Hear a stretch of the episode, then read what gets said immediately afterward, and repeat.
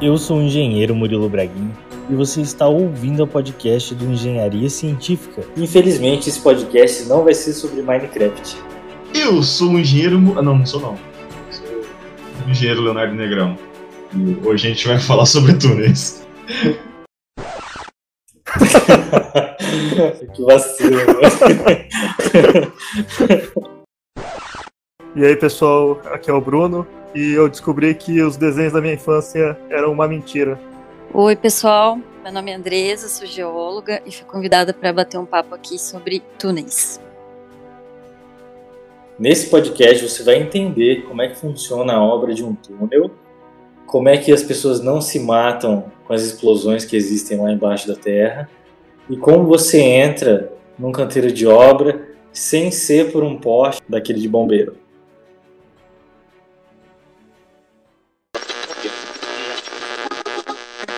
Vamos falar sobre transporte, a obra da linha 4 do metrô, o equipamento que vai escavar os túneis de Ipanema até a Gávea é importado e deve chegar ao Rio de Janeiro. Para conhecer a fábrica Harry Connect, responsável pela fabricação do equipamento apelidado por aqui de Tatuzão. É ele que vai escavar o trecho sul da linha 4 do metrô, que vai da Praça General Osório, em Ipanema, passando pelo Leblon até a Gávea. A proposta desse programa é a gente entender como que é o conceito de uma obra de engenharia de túneis. Léo, qual é a experiência que você já teve com esse tipo de obra? Porque, ouvintes, o Léo já foi engenheiro de construção de túneis, né, Léo? Já que vocês têm experiência com uma obra de um metrô, dizer, contar para os ouvintes como é que é uma obra dessa. Porque é o seguinte, um canteiro de engenharia de um prédio, de uma indústria, ele é diferente, certo? Ele é a céu aberto, a gente está vendo ali a obra, ela sai do chão e vai para cima, né? A obra de vocês, ela vai para baixo, né? numa direção completamente oposta do, do que a gente entende com uma engenharia convencional. Então, assim, qual que é o princípio? Como é que funciona uma obra dessa? Ela é, um, ela é uma obra normal em termos de canteiro ou de pessoal? Como é que funciona assim? Eu, eu, eu definiria, Murilo, é, uma obra assim dessa de, de túnel uma obra ela é multidisciplinar, cara, porque você tem muitas assim áreas é, diferentes atuando de forma conjunta para cons conseguir dar certo. A área de geologia tem que estar tá muito muito presente. Tem a parte de engenharia mecânica muito forte, principalmente no, na nossa frente lá, que a gente trabalhava com, com tatuzão. E a parte civil também, que a gente faz também a parte do, da, da construção e tudo mais. É, então é, é, uma obra meio multidisciplinar. Tá? Só fa fazer a introdução sobre nossa convidada. Em 2013 eu fui para o Rio trabalhar na, na, obra do metrô, metrô da linha 4 da Zona Sul. E a obra era uma obra bem grande, tanto que lá tinha dois tipos de escavação de túneis uma que era do tipo lá com tatuzão, o TBM, né, sendo mais, mais técnico. Eu trabalhava nessa frente com, com o TBM e tinha também a, a escavação com dinamite, explosão mais tradicional. Aí depois a Andresa explicar melhor a diferença do, dos, dos, tipos aí. E eu trabalhava diretamente no túnel, a parte mais da parte civil, quase que administrativa do túnel, e acompanhava toda a parte, até, até a escavação e tudo mais. Então, assim, a parte da escavação em si, diretamente, não era a gente que, cuidava, era mais a, os geólogos mais especializados nessa área. E a Andres era, era uma das, das pessoas que a gente tinha, era 24 horas a obra, então a gente sempre tinha um, no período do, do dia, sempre tinha alguém lá para poder acompanhar, ver se estava estável, não estava estável. E foi assim que eu conheci a Andresa. Depois a gente começou a sair para beber, mas a princípio foi assim, foi amassando barro na, na obra. Você poderia se apresentar para os nossos ouvintes? Meu nome é Andresa, eu sou geóloga, me formei em 2006. A maior parte da minha carreira foi voltada com construção civil, mais especificamente com túneis. Já trabalhei em obras do metrô de São Paulo, no metrô do Rio de Janeiro, e atualmente eu estou trabalhando na duplicação da, da Serra dos Tamoios, da a descida para o litoral norte de São Paulo. Ô Andresa, qual que é a função de um geólogo nesse tipo de obra? Bom, nesse tipo de obra, a função do geólogo é avaliar ah, as condições do maciço a cada avanço. É, a gente utiliza métodos de classificação mundialmente conhecidos para classificar esse maciço e com base nessa classificação vai ser definido o revestimento primário, que é o revestimento que é aplicado logo é, que é feita a, a detonação ou escavação mecânica. Como é que a gente explica o trabalho de um geólogo numa obra de escavação e uma obra do tipo túnel? É uma coisa assim, você tem que ir avaliando conforme avança. Você tem que ir lá efetivamente fazer o quê? Tem que verificar como a rocha maciça. O ideal seria cada avanço, mas nem sempre é possível. Depende muito de, de quantas frentes tem uma obra, quantos geólogos tem por frente. Mas na obra que eu estou atualmente, que é na Rodovia dos Tamoios, a gente acompanha todos os avanços.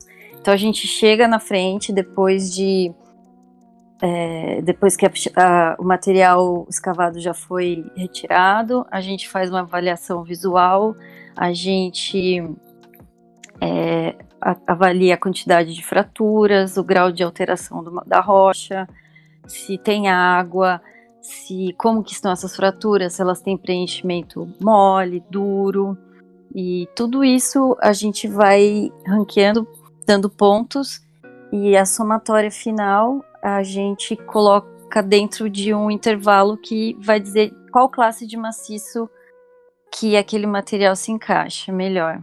O geólogo ele, ele prova o maciço? Então, às vezes a gente na faculdade a gente para diferenciar argila de silt fala para pôr na boca, né? Mas eu não, não, não faço muito isso não.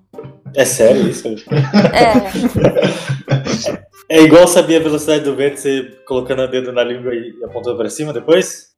É, mas na faculdade sim. A argila você praticar pra... argila é granulometria de um talco, você não, não deveria sentir muito entre os dentes. Então realmente a gente faz isso. Eu não, não, não aplico muito esse método, não. Mas não faz mal para a saúde ficar comendo terra? Ai, mas você vai comer poucas quantidades, né? Não vai comer um bolo de terra também. Criança come muita terra, cara. Não morre, não. Então toda criança tem tendência a ser um geólogo. Exatamente. A gente nasce geólogo. Depois a gente cresce e muda de carreira. Verdade. Como é que a gente pode entender o que, que seria um avanço? É uma quantidade exata de, de escavação? É isso? É um desodorante, cara. É, um desodorante. Muito popular. Os geólogos usam esses desodorantes? Ah, dependendo. Dependendo, nem usa, né? A maioria, diria. O avanço, ele é definido primeiramente em projeto. Seria a, o, o vão, a, a dimensão do vão que você vai avançar. Né? Isso depende muito da seção do túnel, né? A altura, a largura, o material que você está escavando. Então, é, é def são definidos intervalos de, de avanço em função da classe do maciço, definidos em projeto, e depois em campo, quando a obra está sendo executada, esses avanços eles vão sendo ajustados é, conforme o material melhora ou piora. Então é muito do dia a dia da obra mesmo. Entendendo melhor, então. O que é um material ruim para um geólogo e um material bom? Bom, um material bom é a rocha. A pedra dura é um material bom para a gente. Para você ter ideia, numa uma, um material, uma pedra bem dura, pouco fraturada, você consegue avançar, às vezes, até 5 metros de uma só vez, com uma detonação. E o material ruim é um material é, arenoso, um solo ou um solo de alteração de rocha, que muito provavelmente você vai precisar usar um reforço mais parrudo e os avanços são bem menores, às vezes 80 centímetros a um metro. Isso aí tem a ver com a instabilidade do, do material? Exatamente, tem a, tem a ver com o tempo de, de o, o alto suporte do material, o tempo que esse material consegue ficar sem um, um revestimento é, e, e não colapsar. Cavou, ele se manteve por um tempo, ele é bom. Mais ou menos isso. Isso, é. falando de uma maneira geral, sim, é isso mesmo. Qual que é a definição de um túnel? É, se você passa um carro já é um túnel. É isso? Mas se passar uma charrete também já é. É um buraco na parede? Um túnel, a gente tem vários túneis de, de, de esgoto da Sabesp, são túneis. Passou Homem-Formiga, então é túnel. O, o Murilo me passou várias definições de túnel, vários tipos de túneis aqui. Deixa eu achar. Túnel do amor, túnel do tempo, túnel do terror. Todo mundo tá bem preparado para o podcast, né? Eu vou fazer uma pergunta bem válida. O que Minecraft tem a ver com engenharia de túneis? Ah, eu acho que eu prefiro não opinar. Nossa, se eu te falar que eu nem sei o que é Minecraft direito. Eu, trou- eu trouxe uma geóloga raiz, não é, não é Nutella. Eu vou, eu vou tirar todas as perguntas de Minecraft aqui da, da lista. Eliminar. Sobrou duas. Eu acho que eu, acho que eu vou dormir, então. Bom, acho que primeiro, assim, a gente tem túneis urbanos e túneis rodoviários, ferroviários. Os túneis urbanos são os túneis geralmente que ah, são túneis de metrô, então você vai passar por regiões que são densamente ocupadas. Então o túnel, nesse caso, ele tem um papel de permitir que você aproveite melhor o, o espaço urbano. E os túneis ferroviários, rodoviários, eles estão vencendo grandes diferenças de cota, declives altos, né? Por exemplo, a Serra do Mar, para você ter um traçado mais retilíneo possível, você vai precisar furar essas montanhas, né? Então, no caso de, de túneis urbanos, túneis do metrô, tudo começa a partir de um poço ou uma vala. Então, você vai fazer escavação vertical e chegar até o nível que a gente chama de o topo do boleto, que é o nível onde vai passar o trem mesmo.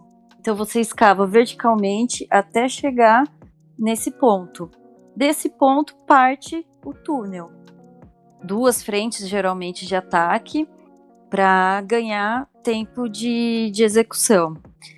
No método mais comum, que é o método NATM, que é o método que você é, retira o material, você avança e você, na sequência, você já aplica o revestimento primário, que é o concreto projetado, tirante, chumbador e etc. Se você for pensar bem, é bem arcaico, mas é o que é feito no mundo todo.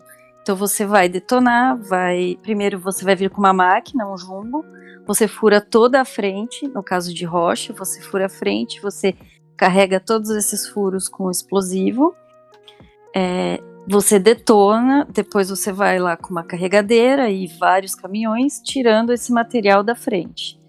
Depois, para você verificar se não ficou nenhum bloco solto, você vai com um rompedor hidráulico e bate em toda a seção para garantir que nenhum bloco tenha ficado solto. Depois disso, você aplica o revestimento. Por que, que não pode ficar solto? Porque se você aplicar o revestimento por cima, pode cair? É isso? Uma das qualidades desse método é você ter total aderência do seu revestimento com o maciço. Então não é interessante você ter um bloco solto. E até mesmo pela segurança dos, dos colaboradores, porque você tem pessoal trabalhando ali embaixo. Não pode cair na cabeça do, do povo. Exatamente, a gente prefere que não caia na cabeça de ninguém.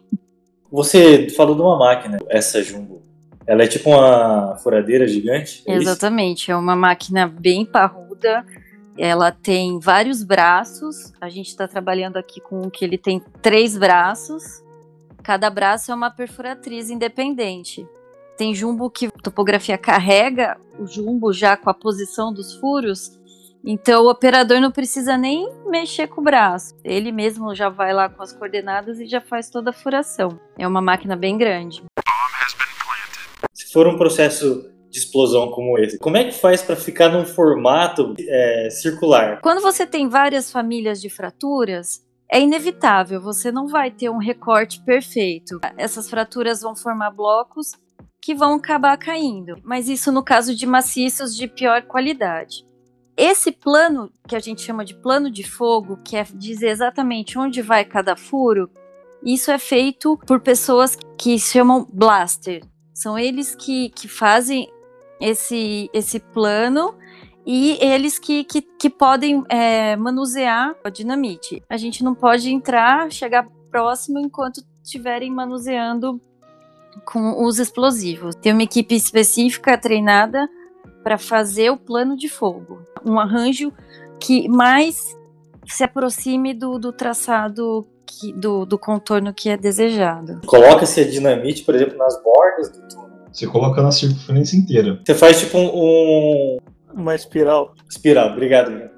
Isso, que vai até o eixo. É mais ou menos desse jeito que funciona a explosão. Como o maciço ele, ele tá fechado, né? Você tem um bloco lá fechado de rocha. Um pedaço de uma rocha enorme. E confinada também, né? Isso. Então, assim, isso aí, a pressão é muito grande. Então, como que funciona? A, a explosão é, não é uma explosão única. A- as dinamites são programadas, então elas têm um certo delay de uma para outra. Geralmente, inicia no centro, daí você tira, tipo, como se você estivesse tirando o piloto ali, o, o meio, É o pilão que chama. É. Aí você tira essa, essa primeira parte para aliviar a pressão, você vai diminuir um pouco a pressão que tem total, e depois você vai explodindo em volta, jogando tudo pro, pro meio. Então ele vai fazer essa meio que esse desenho de, de espiral explodindo uma atrás da outra, assim, em questão de segundos. Então é, é- é uma explosão muito se- em sequencial, tipo, uma atrás da outra. Beleza, vai explodir, certo? Você tá lá num túnel, vamos dizer que você, o túnel tenha 3 km de extensão. Aí já foi o primeiro quilômetro. Você tá ali preso no- num tubo de rocha e concreto, né? E daí vai explodir. O que acontece? Porque a explosão vai na, na cara de quem tá ali.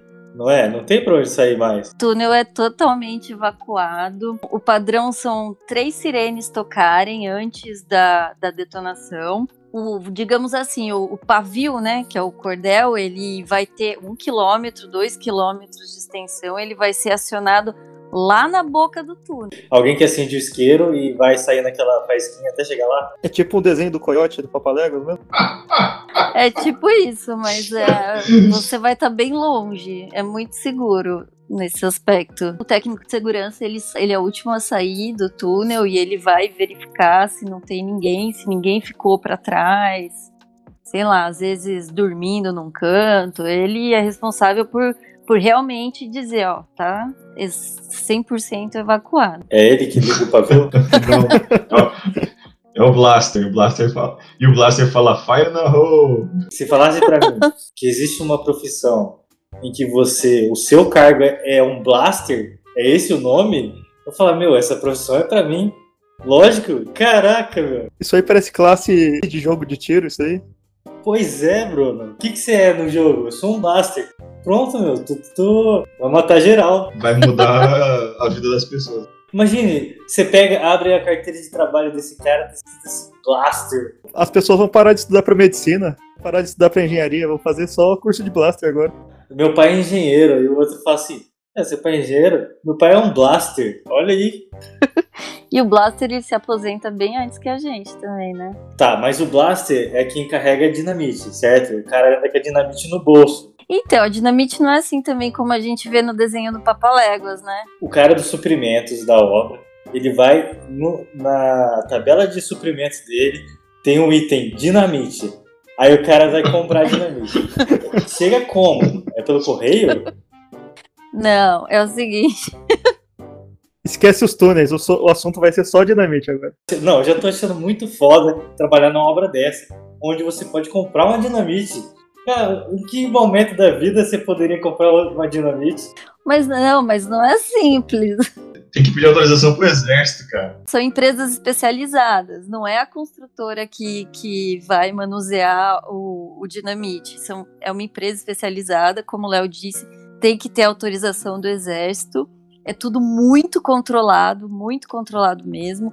Os caminhões eles têm escolta 24 horas por dia, é escolta pesada.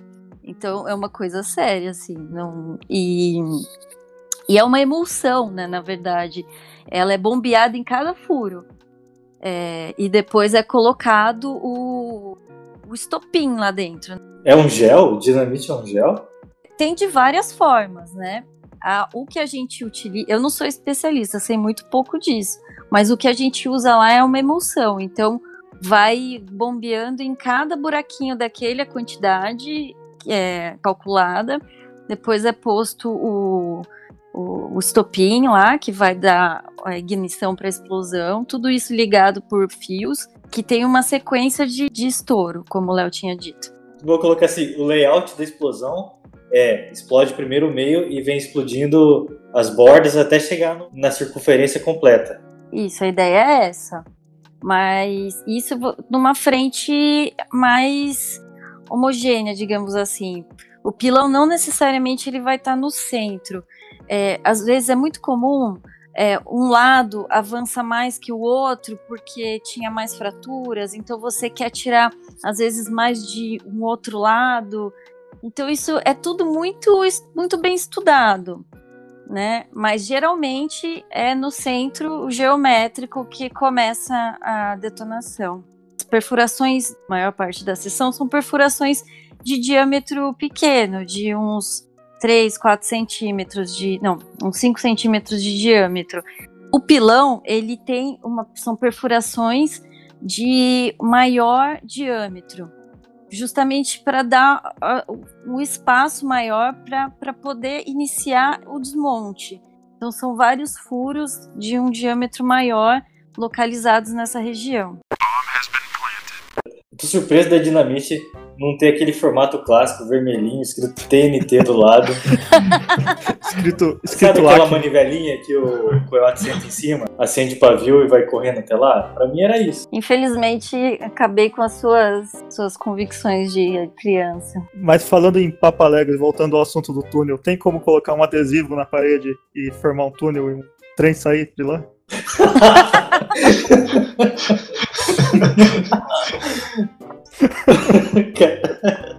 Não tinha pensado nisso. Esse episódio é muito Warner Bros. Com certeza.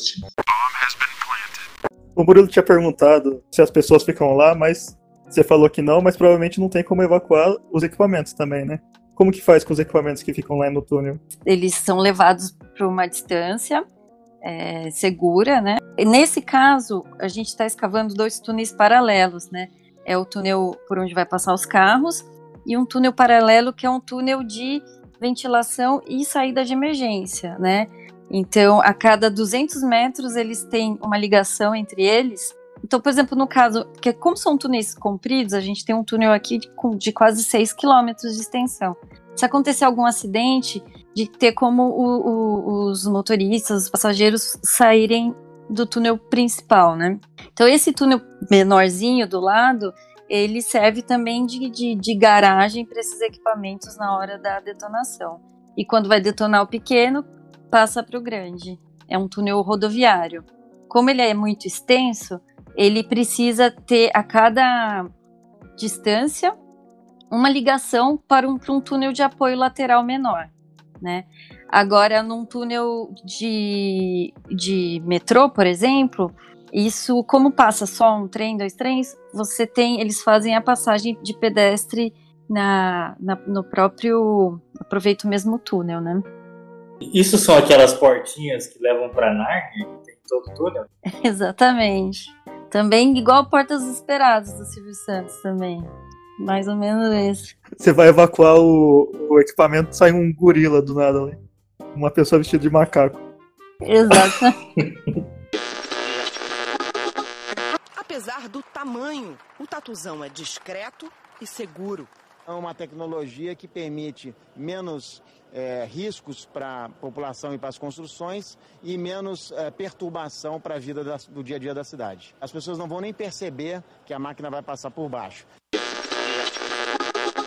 Eu vou fazer uma pergunta válida, que é uma dúvida que eu tinha há muito tempo. Já pensei nisso e nunca fui atrás de responder. Imagine o seguinte: é, está fazendo metrô numa cidade. Os prédios geralmente têm fundações profundas. Como é que o metrô passa por baixo de um bairro, de alguma coisa assim, sem pegar a fundação desses, desses prédios, edifícios? Faz sentido? Porque ele não segue o traçado da rua. No Rio seguiu. São Paulo não seguiu, né? Ah, é difícil, né? Isso daí é feito todo um estudo, né? Primeiro você vai de porta em porta desses edifícios e pedir plantas, né? Muitos, alguns vocês são tão antigos que você não vai encontrar, daí é feita investigação mais, mais rigorosa. Essa investigação rigorosa É, ela é uma entrevista com o porteiro? Sim, com o porteiro. Sempre tem aquelas velhinhas que já moram há muito tempo, né? Que, que meio que mandam no prédio, elas sabem de tudo, essas senhorinhas. Então, mas existe o risco real de pegar numa fundação dessa. A quanto de profundidade está um metrô? Olha só que pergunta maravilhosa que eu fiz agora. Por exemplo, se for fazer um, um túnel que nem Londres, que tem milhares de, de metrô e tudo mais, os caras têm, que cavar fundo para desviar de fundação e de outros túneis, tá? Entendeu?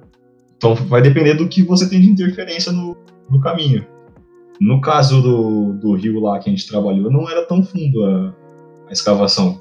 Acho que cobertura de 15 metros, o que é raso para um, uma obra desse tipo. O que, que é comum para uma obra desse tipo? É descer quanto? Olha, o mais seguro é descer o máximo que você puder, né? Mas aí você acaba é, tendo outras coisas para levar em consideração, né? A parte da, da, das estações, acessos também. Você vê é, metrô em São Paulo, não sei se você costuma usar, tem estações que você desce muitos lances de escada, estações que você desce menos lances de escada, né? Então, realmente depende de muitos fatores. Aproveitando essa questão aí das alturas, da profundidade, o trilho do metrô ele tem que ser nivelado, tem que ser tudo no mesmo nível ou pode ter alguma inclinação, pode interligar com outro num outro num nível diferente? Ele é retilíneo, totalmente horizontal na estação, né? E daí ele tem, tem uma faixa antes e depois, mas fora isso ele ele, ele varia bastante, sim. Ele só pode ter degrau, mas ele é, mas ele é, ele é conti, contínuo com, com subida, descida, e segue, segue a, a, topografia. Agora, o que eu acho errado em São Paulo é eu ter o metrô aéreo lá, metrô sem ser por baixo da terra. Não é metrô, aí é trem. Quando eu fui para São Paulo e viajei de metrô, tinha um metrô que saía. Ele tava embaixo da terra num ponto, depois lá no meio do caminho ficava acima da terra, tanto que dava para ver o Carandiru. E, e daí voltava depois para baixo. Mas Murilo, isso não é, isso não é um metrô, isso é uma montanha russa. você tá confundindo o Hopi Hari, cara. Esse aí foi o Hopi Hari que você foi. Mas pode acontecer mesmo. Tem essas estações, acho que é Carandiru, Armênia, Tietê, que são aéreas. E também tem, acho que ali na, na estação no, próximo do Jabaquara também acontece isso. É como uma obra de túnel, túnel com viaduto, né? Você teve ali uma abertura, um, vale, alguma coisa que, que a sua cobertura foi reduzida, ao invés de você foi fez um, um, um, um viaduto. Só que eu achei errado o metrô acima da terra. Ah, mas isso só acontece no Rio de Janeiro, que eles chamam uma linha de ônibus de metrô de superfície.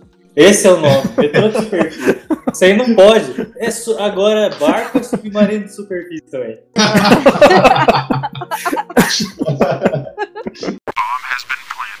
Vamos tentar destrinchar uma obra dessa? Nunca fui numa obra de um metrô, quero entender como é que funciona.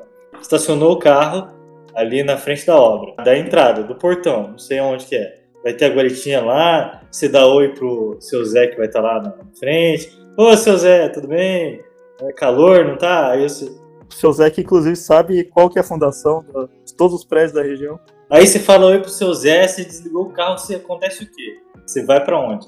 Geralmente eu chego e costumo pegar um cafezinho na Copa. Boa.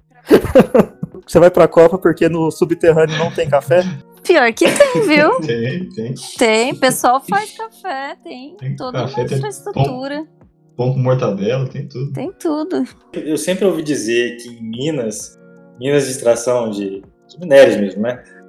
A galera levava o canário porque se tiver gás, o canário morre primeiro e dá tempo de você fugir. Embaixo da terra também não tem gás, tipo, acumulado? Aí você vai riscar um isqueiro, e explode tudo. Olha, pode acontecer. Mas eu nunca presenciei nada disso, não. Mas tem medidas, tem os técnicos de segurança, eles fazem medidas periódicas do, do, dos gases, que a concentração na atmosfera do, do, do, túnel. O técnico de segurança ele é o canário, na verdade. É. Se ele morrer, você tem que sair correndo. Não, mas, mas, mas sério, quando você vai ter uma detonação, ele, ele é o último a sair, que ele entra com um medidorzinho de, de gases, vê poeira em suspense, sei lá, essas coisas assim, de segurança, ele é o primeiro a entrar para poder liberar, falar, pode vir todo mundo. Ele, ele não é o técnico de segurança, né? Ele é o técnico com segurança, né? Porque. Beleza, você tomou seu café, você faz o quê? Você desce no elevador? Uma cremalheira? Então, exatamente. É, dependendo do, da grana da obra, eles colocam um elevador para a gente acessar o nível do túnel ou uma escada mesmo. Eu já peguei túnel poço só com escada marinheiro, que é horrível, ou aquelas escadas já bonitinha, modulada lá. Tem a possibilidade de colocar um poste de bombeiro? Se bem que agora tá na moda também essas cordas para crossfiteiro também, ia fazer um sucesso, né? Mais um, um campo de treinamento para crossfiteiro. A entrada do túnel. Desce de escada e sobe pela corda. Olha só, dá pra fazer um treino bom. O tatuzão tem pneu para os crossfiteiros ficar levantando também? Existe uma salinha ali. Você entra na salinha, tem ar-condicionado, cafezinho, internet. Como é que desce a internet? É por cabo, né? E celular, pega lá embaixo? Não, não pega. É só aqueles rádios, o nome técnico dos rádios lá, eles chamam de fofoqueiro. Essa parte o Léo pode dizer mais o que, que, tem, mas tem os containers lá embaixo, que tem a ferramentaria, uma, todo o material é estocado lá embaixo. Eu trabalhei só ali no, só no, no metrô, né? Mas não sei se outros casos, pode ter casos que, que eles fazem o canteiro fora. A gente não tinha espaço fora nosso o emboque, a entrada do túnel, já era sair na rua, assim, era na, já na, na rua do no meio de Copacabana, então não tinha espaço para ter canteiro externo. Existia lá em cima só uma daquelas, como é que é aquela aquele reservado químico, banheiro químico. Aí todo mundo entrava ali e desaparecia, porque entrava no buraco era obra. Era isso? como que funcionava lá? A gente tinha já o, projeto da, da onde ia ser é, parte de, de, trilho, ia passar trem, onde ia ser estacionamento de, de trem. Então, assim, o pessoal pegou as, as áreas que tinham, tipo, ventilação, túnel de ventilação, túnel de, sei lá, tem um monte de estruturas auxiliares além da, além da, da via do, do, do metrô. Pegou essa, essas, essas partes, assim, e tinha o canteiro dentro do, dentro do túnel. Então a gente tinha refeitório, tinha escritório, é, tinha ferramentaria, tinha ambulatório, é, área de, de vivência, tudo meio, é meio rústico, é meio aper, tudo bem apertado, porque você não tem muito espaço, tem que se adaptar, mas tudo, tudo lá dentro. Tinha oficina. A gente, pro Tatuzão, a gente tinha centrais de, de grout, central de, de dessas coisas que, que abastecia o tatuzão, parte de ar comprimido e mais, tudo dentro do túnel. Então você, você monta um canteiro, que a gente faz o projetinho de, de obra é, de um edifício, né, que você monta lá o canteirozinho bonitinho, faz dentro do túnel. Seu espaço é muito limitado, sua, seus recursos para montagens também são mais limitados, mas você faz tudo dentro do, do túnel mesmo. Fábrica subterrânea será montada aqui na cratera da estação General Osório, que já está sendo ampliada para receber toda a estrutura do Tatuzão.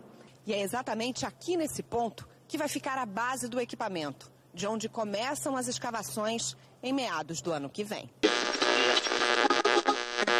E como é que desce os materiais? É, tem um guindaste na, lá no começo? Quais materiais? O grout veio o quê? Um tubo de fora e, e desce até lá embaixo? Tem a central de grout a central mistura o grout, ela fazia mistura. Aí tinha via, uma via que, que descia caminhão, carreta mesmo, carreta de rodoviária dessas grandes, é, descia com um caminhão, abastecia lá e voltava. Como se fosse uma central de concreto, né? Assim. É como o, o, metrô, o emboque do túnel, ele era na, na montanha. Você entrava como se você fosse entrar numa garagem. Você tinha acesso para caminhões, diferente de outros canteiros, que, que é o poço, que acho que é essa a sua dúvida, né? Como é que descem os materiais, né? Sabe aquela série lá, Os Defensores? A série ruim da Netflix, eu sei que é, mas tinha embaixo do prédio um buraco, era um buracão assim, ó, um quadrado de 20 metros por 20. E o que acontece? As pessoas jogam as coisas lá, lá dentro? Essa é a pergunta. Ou tem um guindaste lá em cima. Então, a, a estação, quando você faz a, uma estação de metrô, por exemplo, você tem lá a estação e um, e um poço. Mas aí tem que ser por, por içamento. Você tá no alto de um prédio, você tá içando as coisas do térreo pra cima. Né? Como é que faz do, do térreo pra baixo também é a mesma coisa, né? Sim, sim. Então você, você tem esse- esses casos. Tem casos de, de poço, você vai descer tudo pelo, por, por içamento, né? Ou a gente lá no, no começo tinha essa. não tinha essa área externa para ter um para ter um poço. Então você fazia um emboquezinho e você descia como se você estivesse entrando numa uma serrinha assim. Você vai descendo, você vai descendo. Ah, aí é fácil, né? Aí é muito fácil. Não, não, não, é tão, não é tão fácil não. Eu, se estivesse pegando um, um currículo de um engenheiro de túneis, a primeira coisa que eu perguntar é se a obra era de poço ou era de rampa. Se fosse de rampa, eu ia falar, ah, sai daqui, cara, tu não, nem fez um túnel. Pra você fazer uma obra de rampa num túnel, você tem que fazer um túnel pra acessar o túnel. Exatamente. Pode ser, viu? Um fato curioso. Quando você entra no túnel, você ge- geralmente tem um controlezinho de crachá. Você coloca tipo um crachazinho que você pode, sei lá, o sistema, você pode tipo virar. Ah, eu tô dentro. Coloca lá um- tipo, uma pranchetona grande, um quadro. Fala, estou dentro do túnel. Você vira seu crachazinho. Porque na, na hora da evacu- evacuação, vai lá e olha, ah, fulano aqui não não desvirou. Será que o retardado esqueceu ou, ou ele tá lá dentro ainda? Entendi. Sacanagem é você virar a plaquinha do outro, né? Pode acontecer. Deixar o cara lá pra Olha, trás. Às vezes você não gosta daquele cara, aí você vira a placa. Ah, o cara já saiu, vi, foi o primeiro aqui que saiu. Pode explodir. Conforme a obra vai andando, a- o serviço vai avançando. Esses poços mudam de lugar ou tem que descer no mesmo ponto do começo e tem que transportar até onde está sendo executado? Olha, geralmente é, esse- é o mesmo poço, né? Tem o poço de partida, mas dependendo do- da distância entre uma estação e outra, você tem poços de ventilação intermediários, que também, durante a execução, servem de apoio para o túnel, né? Então, tem poços menores, dependendo da distância de uma estação a outra. Eu fico imaginando a pessoa, tipo assim, você tá andando na rua, certo? Normal. Aí, abre um bueiro abre do seu lado, só que ele abre pelo lado de dentro. Aí sai alguém que tá trabalhando no, no túnel. Do nada, do nada chega uma empresa de poste, abre o, o bueiro, coloca um poste lá dentro, fecha e vai embora. Então, aí, beleza, a galera vai lá, explode, tira as pedras, e existe uma obra sendo construída por trás disso, que são os trilhos. É uma etapa bem posterior da, da detonação. Não tem como fazer concomitante. Então, essa parte, depois de concluída a escavação, é feito todo o revestimento secundário, né? Que é como se fosse um acabamento. E daí é feita toda a parte do, do piso, né? Que para receber os trilhos tem que ter toda um, uma sequência aí de, de lastro e, e tal, para você dar a, a base, a fundação para receber os trilhos, né? Não é concomitante esse trabalho, não. Geralmente, quando eu tô indo embora, termino a minha parte, que é a escavação, que esse pessoal vem, vem fazendo essa parte. Entendi. A hora que você consegue ver o, o fim do túnel, aí você começa a, a fazer. Exatamente. Como que é essa parte da topografia, do serviço topográfico?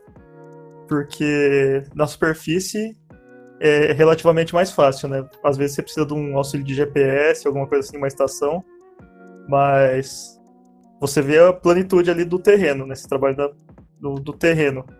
Como que isso funciona no subterrâneo?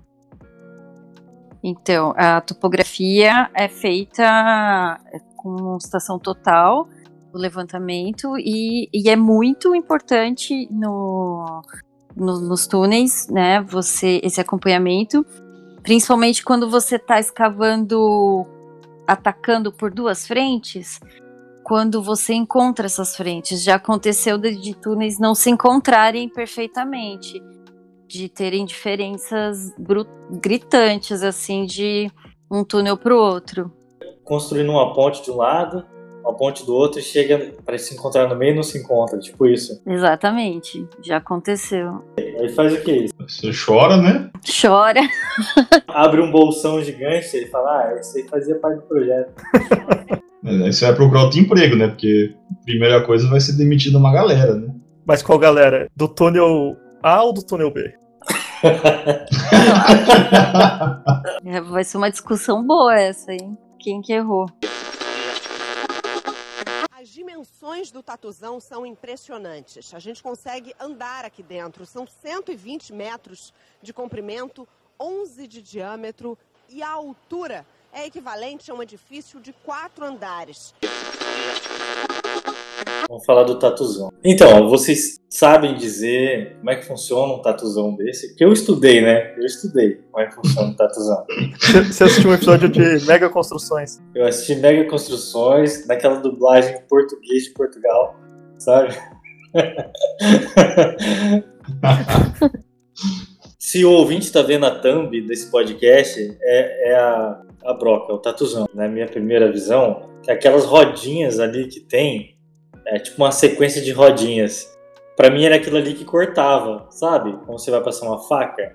Mas não, ela é aquilo ali que faz girar, é a roda mesmo da superfície que gira, circular.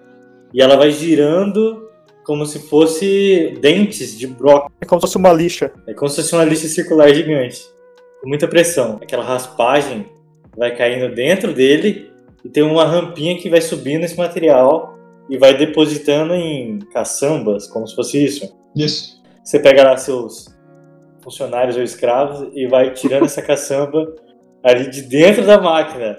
Então é como se fosse aqueles vermes gigantes do filme O Hobbit, o último filme lá, o terceiro filme. Que eles comem a terra, mas você não sabe pra onde essa terra vai. Tatuzão, no caso, a gente sabe. entendeu? Ele come, mas ele faz ali um excrementinho dele depois, entendeu? Ele joga pra trás. Aí tem um geólogo ali, ali no, no rabinho dele, provando a. Provando os excrementos do tatuzão. Eu vi também que existem como se fossem bicos na parte do disco do, do tatuzão, que ele vai injetando fluido, é, alguns líquidos que servem pra. Como é que eu falo assim? Dar uma de chavada na rocha. Você estudou bem, hein? Você estudou bem. Desculpa, gente, é isso aí que eu sei, a parte técnica. Ai, A frente lá, a frente inteira gira. A cara do tatuzão inteira gira. E ela tem. Depende, a configuração da, da, da, da frente de escavação depende do que, que ela vai escavar. Então, dependendo do que, do que, que o tatuzão vai escavar, você vai montar, vai, vai ter uma configuração de frente de escavação. Se é solo que ele vai escavar, ele vai ter uma frente mais, mais aberta e com como se fossem umas garras, para poder só tirar material, esse material ir para essa, essa esteira aí e jogar para trás. Se ele tem que escavar rocha, que existe também, aí ele tem que ter uma frente mais fechada para se proteger né, dessa, desse material mais abrasivo e conseguir fazer essa escavação. Ele tem lâminas de corte, tudo mais. E como é que você sabe o que está sendo escavado? Aí vem do projeto, Ah, sim. né? Porque você não desliga o tatuzão, dá uma resinha, aí vai um geólogo lá na frente do negócio, olha a rocha, lambe, lambe o maciço e fala o quê? Não precisa nem dar ré, a gente entra na câmara mesmo. Com ela vazia, claro, né? Mas vai na frente da broca? Vai, vai na frente. Não sei se o Léo chegou aí, mas eu fui algumas vezes. Eu fui quando era rocha, depois não fui mais não. O que a gente trabalhou lá, lá no Rio, ele tinha 120 metros de comprimento, pra você ter uma, uma noção. Então, assim, ele, ele tem a, a frente de escavação, logo atrás tem os motores, tem essa parte aí de parafuso sem fim que tira o material, né, que vai tirando material para jogar na esteira e tudo mais. Essa é a estrutura da frente, né, seria a cabeça ali. Atrás tem toda, toda a parte de apoio. Então tem é, a parte de, do- da montagem do anel, tem lá o. Então, como se fosse tipo um, uma, um guindastezinho, né? Só que é por pressão, que, vai, que faz a montagem, logo depois dessa frente de escavação. Mais atrás você vai ter toda a estrutura de de, dessas injeções que você falou, que, que joga na frente lá, você pode ter injeção para estabilizar o material que está escavando, você pode ter injeção, tipo, tudo quanto é tipo de, de, de coisa, sabe? Tem o, o grout que você injeta entre o anel e o, maciço para preencher preencher esse vazio. Vamos pensar assim: você, você faz um, um buraco, você monta um, um, anel. O espaço entre, entre a rocha ou a terra e tudo mais, o que tiver de vazio, que você está cavando, esse espaço entre um outro, ele vai jogar um grout para poder preencher, só para estabilizar, para ter o menor impacto possível. Ao mesmo tempo em que vai abrindo o buraco do metrô, instala os anéis de concreto que formam o túnel. Esse sistema dá mais segurança ao processo, porque a cratera não fica sem sustentação. O equipamento foi planejado e construído especificamente para a obra no Rio de Janeiro. É, ele, ele, ele já deixa já o túnel acabado, né? Ele já monta as peças pré-moldadas. Então ele vai deixando já o túnel pronto. Isso, então assim, ouvinte, imagine um círculo, um tubo de concreto. Você vai cortar esse tubo em vários segmentos. Cada segmento desse é uma parte do anel, que juntos eles vão formar a circunferência completa. E daí o tatuzão por si só, ele possui um mecanismo giratório que ele vai depositando as partes do anel e encaixando uma na outra. E o que, que acontece? Existem pistões que empurram esse anel para trás. Consequentemente, o tatuzão vai para frente. A força do pistão faz com que a máquina vá para frente. O pistão se apoia no próprio anel que ele já colocou. É, ele, ele escava, deposita o anel, faz as coisas ficarem fixas no lugar e se empurra no próprio anel que ele depositou para frente novamente. Em outras palavras, tá usando da ré, cara. Ele só vai pra frente. Beleza? Tá usando um da ré e ele também não tem um foguete na ponta lá de trás que impulsiona ele pra frente. Vocês têm noção do peso de cada peça pré-moldada dessa que o Tatuzão pega e coloca no, na posição?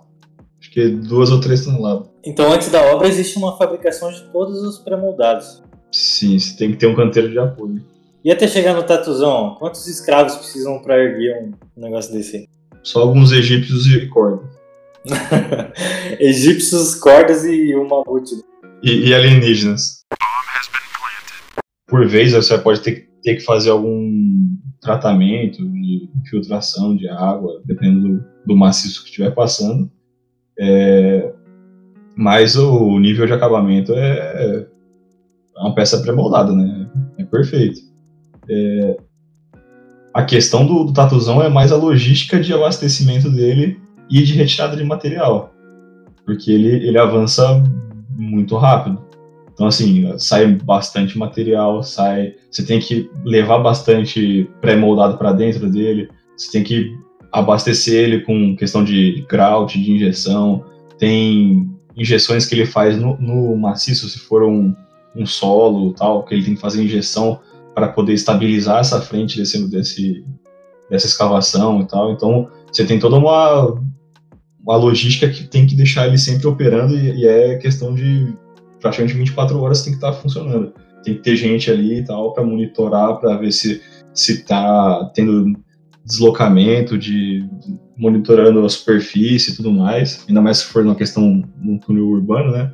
Você tem que estar tá monitorando a, a, superfície, vendo se tem, se os prédios estão estáveis e tudo mais. Então, ele tem uma, uma logística operacional mais complexa. A obra em si ela é mais simples e tudo mais, mas a logística dele é um pouco mais complexa.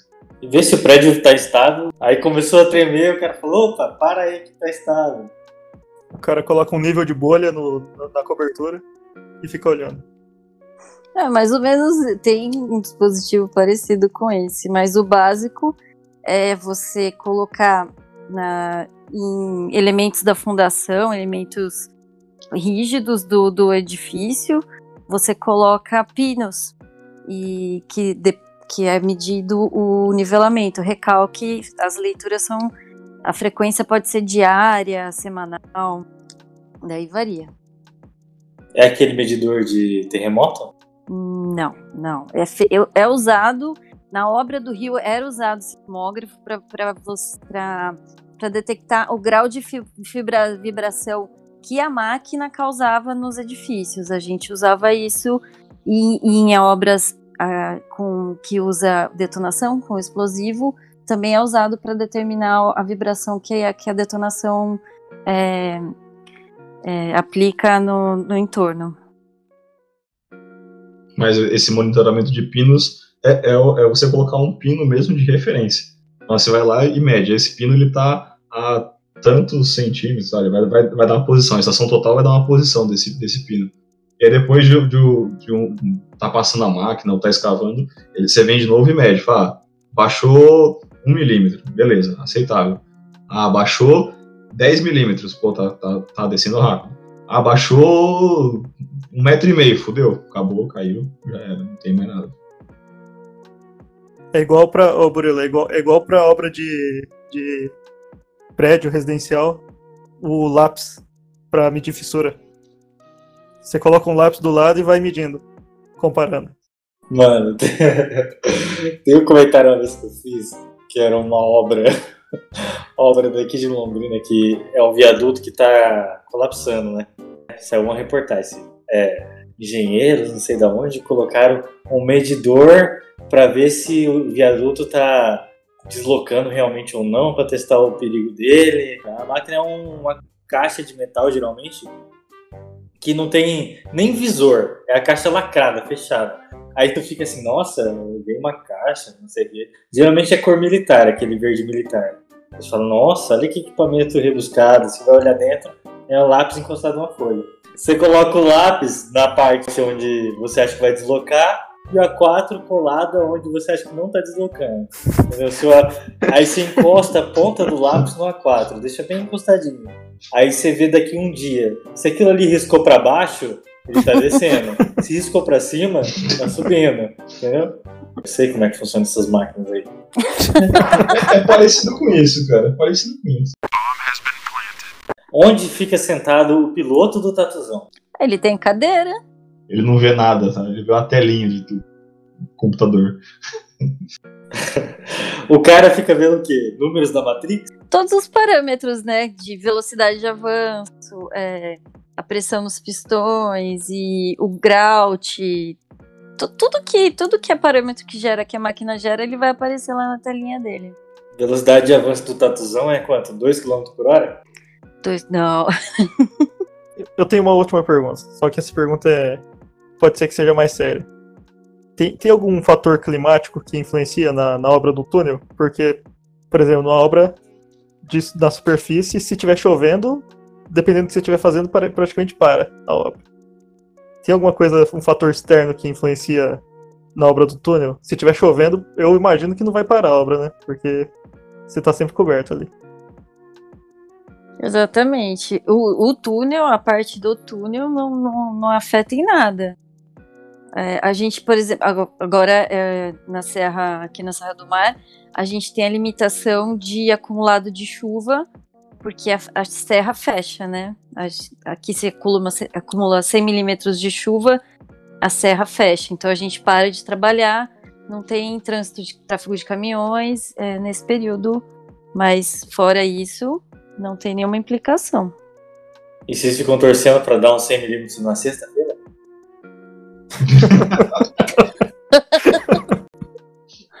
então é isso, pessoal. Muito obrigado por ouvir a gente até aqui. Se você aprendeu alguma coisa, não deixe de seguir o Engenharia Científica nas redes sociais, principalmente no nosso Instagram.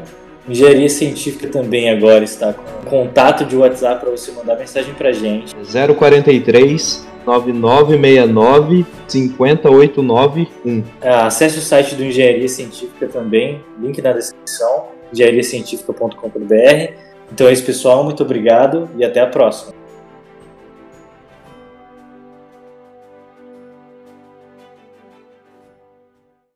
Como é que as pessoas que trabalham dentro do túnel sabem se é de dia ou de noite? Relógio. Essas pessoas estão aptas a trabalhar também em shoppings, que a pessoa também não sabe se é dia ou noite?